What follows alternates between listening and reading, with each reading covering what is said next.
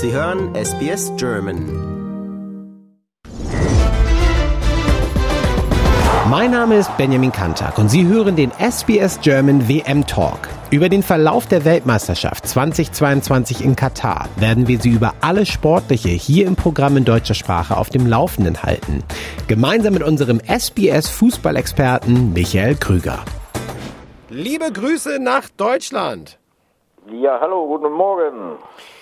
Wir steigen direkt mal ein. Frankreich ich habe hier ganz viele Kollegen, die Franzosen hier bei uns äh, im, bei SBS hier im Sender, das sind einige, die sind natürlich voll aus dem Häuschen, für die ist das klar, Frankreich könnte das Ding nochmal gewinnen und so, spielen jetzt gegen Polen. Die Polen, boah, bisschen hölzerne Truppe gewesen bei dieser, dieser WM, richtig überzeugt haben sie mich persönlich nicht. Ähm, das sollte eigentlich ein guter Zwischenstopp sein für Frankreich auf dem Weg ins Viertelfinale. Was meinst du? Dem ersten Blick äh, absolut weil die, die Franzosen wirklich also in, in allen Belangen äh, den Polen überlegen sind. Mhm.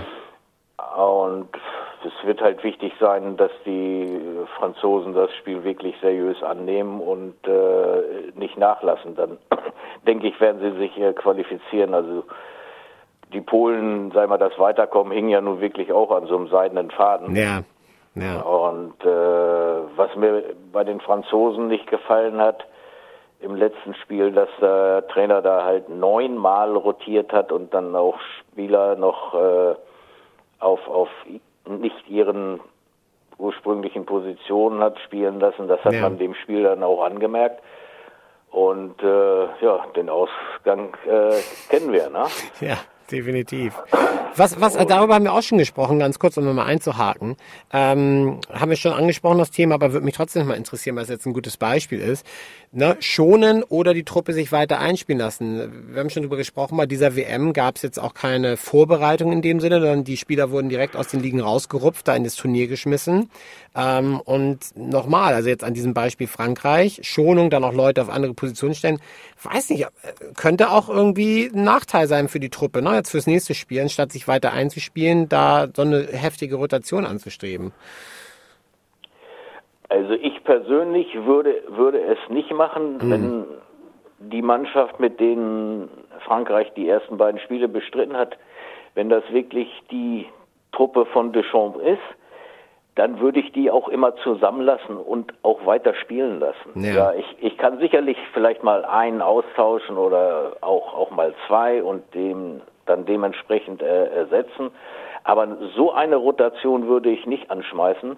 Und äh, ich kann ja auch mit der Top-Truppe auflaufen und äh, dann nehme ich vielleicht drei oder vier äh, nach einer Stunde runter oder so. Also das, äh, wie gesagt, das werden die alles verkraften. Ja. Ja, und äh, von, von der, was die Franzosen gemacht haben, kann gefährlich sein, ja. Es kann auch so ein Rhythmus verloren gehen. Äh, nur wie die Polen sich bislang präsentiert haben, äh, glaube ich, würde selbst das die Franzosen nicht stoppen. Ja, ich glaube auch, wenn da wirklich die, die Franzosen ernst machen und dann erstmal den Turbo anschmeißen, auch gerade so was die Abwehrarbeit der Polen angeht, ich glaube, da könnten die schon richtig Probleme bekommen. Also ja, das sollte, sollte eine klare Nummer sein, würde man sagen. Aber wie wir schon so oft festgestellt haben, auch schon bei diesem Turnier, ganz klar ist gar nichts.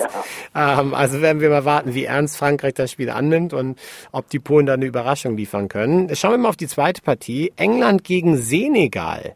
England war wirklich hopp und, hopp und dann ja flop fast schon. Ähm, da, da hätte man auch gedacht, oh, mit der Generation und mit den Spielern, die die haben, ähm, hätten sie vielleicht überzeugender starten können, auch in das Turnier. Aber jetzt gegen den, gegen den nächsten Gegner sollte das eigentlich klar sein. Also Senegal ist definitiv zu schlagen für, für England, meine ich. Was meinst du? Ich äh, glaube, dass das Senegal wirklich überhaupt nicht zu unterschätzen ist. Ja, okay. Es ist eine afrikanische Mannschaft, ist der Afrikameister. Äh, die Mannschaft ist gespickt mit Spielern, die in den europäischen Top-Ligen spielen. Hm. Und äh, wird viel darauf ankommen, was das Selbstbewusstsein macht, das Selbstverständnis. Wenn Sie dran glauben und äh, ich sag jetzt mal auch auch Bock haben, ja. das klingt jetzt ein bisschen äh, komisch, dann dann können die kreuzgefährlich werden. Ja. Spielerisch ist eine tolle Truppe von dem, von dem Alio Cissé, von dem Trainer, Trainer. Ne? Also da muss man wirklich sagen, die können schon richtig gut kicken und spielen ja auch wirklich bei tollen Vereinen. Ja, absolut. Und äh, wie gesagt, England ist auch so eine so eine Truppe. Man sagt immer, aber ja, viele Talente und so weiter. Aber so richtig überzeugt haben sie mich auch noch nicht. Äh, weil wenn ich so viel oder so ein Spielerreservoir habe, dann, dann liegt die Kunst des Trainers darin, für so ein Turnier äh, eine Mannschaft zusammenzustellen, sagen wir, die, die, die harmoniert. Ja. Und, und man hat manchmal so den Eindruck, so das Richtige hat er noch nicht so ganz gefunden. Was? Harry Kane hat auch noch nicht getroffen. Ja, stimmt. Da, da hängt natürlich auch dann viel dran für England. Ähm, was meinst du denn von, also das Team von Senegal jetzt, äh, Edo Mendy im Tor, spielt bei Chelsea, ähm, da sind ja wirklich viele Spieler dabei, die ihr Geld in der Premier League verdienen. Ähm, wir haben schon darüber gesprochen, wenn sich Mannschaften kennen, ne, weil die beide europäische Mannschaften sind, die spielen dann halt irgendwie in den Qualifikationsspielen viel gegeneinander und so weiter und so fort. Die Mannschaften kennen sich. Gilt das auch für Spieler? Also wenn jetzt so eine Truppe wie Senegal viele viele in England spielende Spieler hat und die treffen dann mit England auch viele andere englische Profis. Ähm, ist das vielleicht auch ein Vorteil, weil sie quasi die besser einschätzen können? In diesem Fall glaube ich das schon, weil äh, das sind ja nicht irgendwelche Spieler von Senegal. Nein. Also wenn ich dann in der Premier League auch bei Topvereinen Stammspieler bin, äh, dann dann dann habe ich schon eine Qualität, ja und äh, die kennen sich natürlich gegenseitig. Das das ist ganz klar. Sie wissen ganz genau, wo wo sind die Stärken und Schwächen und äh, das kann schon äh, ein Faktor werden. Wie viel ziehst du da an Informationen als Trainer aus deiner Truppe? Also wenn du weißt, ähm, dass, die, dass die Gegenspieler genau erkennen, gehst du auch mal hin und, und, und hast eine kleine Unterhaltung und sagst, hey, wie sieht's aus? Kenn, hast, hast du einen Tipp für, für uns?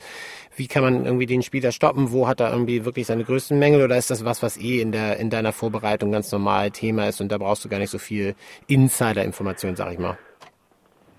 Ja, ich denke, in der heutigen äh, Zeit sind äh, die Mannschaften so gut informiert ja. äh, über den Gegner, über ja. einzelne Spieler.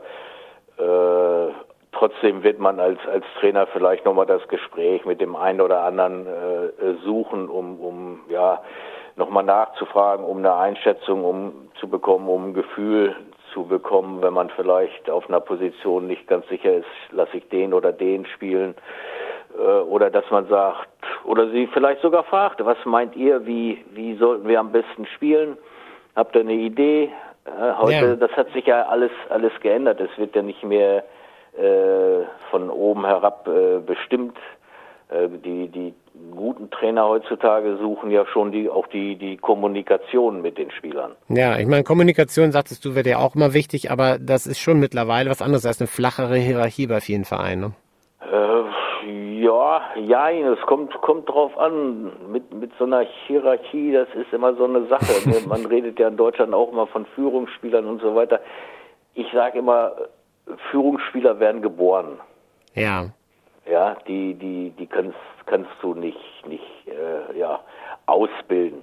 Es gibt vielleicht auch Führungsspieler, die durch ihre Art und Weise, wie sie Fußball spielen, ja, wenn du äh, das so siehst, dann kannst du auch sagen, Musiala ist inzwischen auch ein Führungsspieler. ja, ich verstehe schon, ja. ja, ja, ja. Aber äh, der, der schwingt ja nicht das große Wort. ja, der versucht halt seine, seine Leistung zu bringen und, und übernimmt dadurch äh, äh, Verantwortung. Ja, und der lässt sich ja auch nicht äh, kleinkriegen. Ja. Ja, äh, nur er wird nie äh, ein Führungsspieler sein, sag ich mal, verbal, so wie, wie Müller vielleicht, ja, oder früher ein, ein Effenberg oder, oder ein Matthäus oder ein Beckenbauer. Ja, ja. Ja, das verstehe ich schon. Also da gibt's bestimmt einfach Typen, die kann man sich nicht schnitzen und da kann man dann wahrscheinlich einfach nur dankbar sein als Trainer, wenn man so einen Spieler hat. Wir dürfen gespannt sein, wie sich die Führungsspieler äh, präsentieren der jeweiligen Vereine. Khalidou Koulibaly ist ja der Kapitän von, von Senegal, der wird seine Jungs wahrscheinlich auch heiß machen in der Partie. Ähm, und die Engländer, ja, werden wahrscheinlich auch wissen, was denen da blüht. Ich bin gespannt drauf, ähm, du wahrscheinlich auch. Und ähm, ja, wie, gesagt, wir haben unsere Leitung eh offen miteinander und für Sie da draußen draußen ähm, können Sie natürlich bei SBS die Spiele alle live und on demand auch sehen. Vor allem auch die Mini-Matches sind wirklich toll. Diese 20 Minuten Zusammenschnitte, da bekommt man auch so ein bisschen Gefühl für die Spiele. Michael, ich danke dir vielmals für deine Einschätzung und äh, dir ein schönes Schauen der Spiele später. Ich stelle mir den Wecker früh und wir hören uns morgen wieder. Alles klar, Dankeschön. Danke. Bis morgen. Ciao. Weitere Analysen und Einschätzungen von und mit Michael Krüger hören Sie auch morgen wieder. Im SBS German WM Talk, Montag bis Freitag im Radioprogramm und als Podcast im Internet auf sbs.com.au slash German.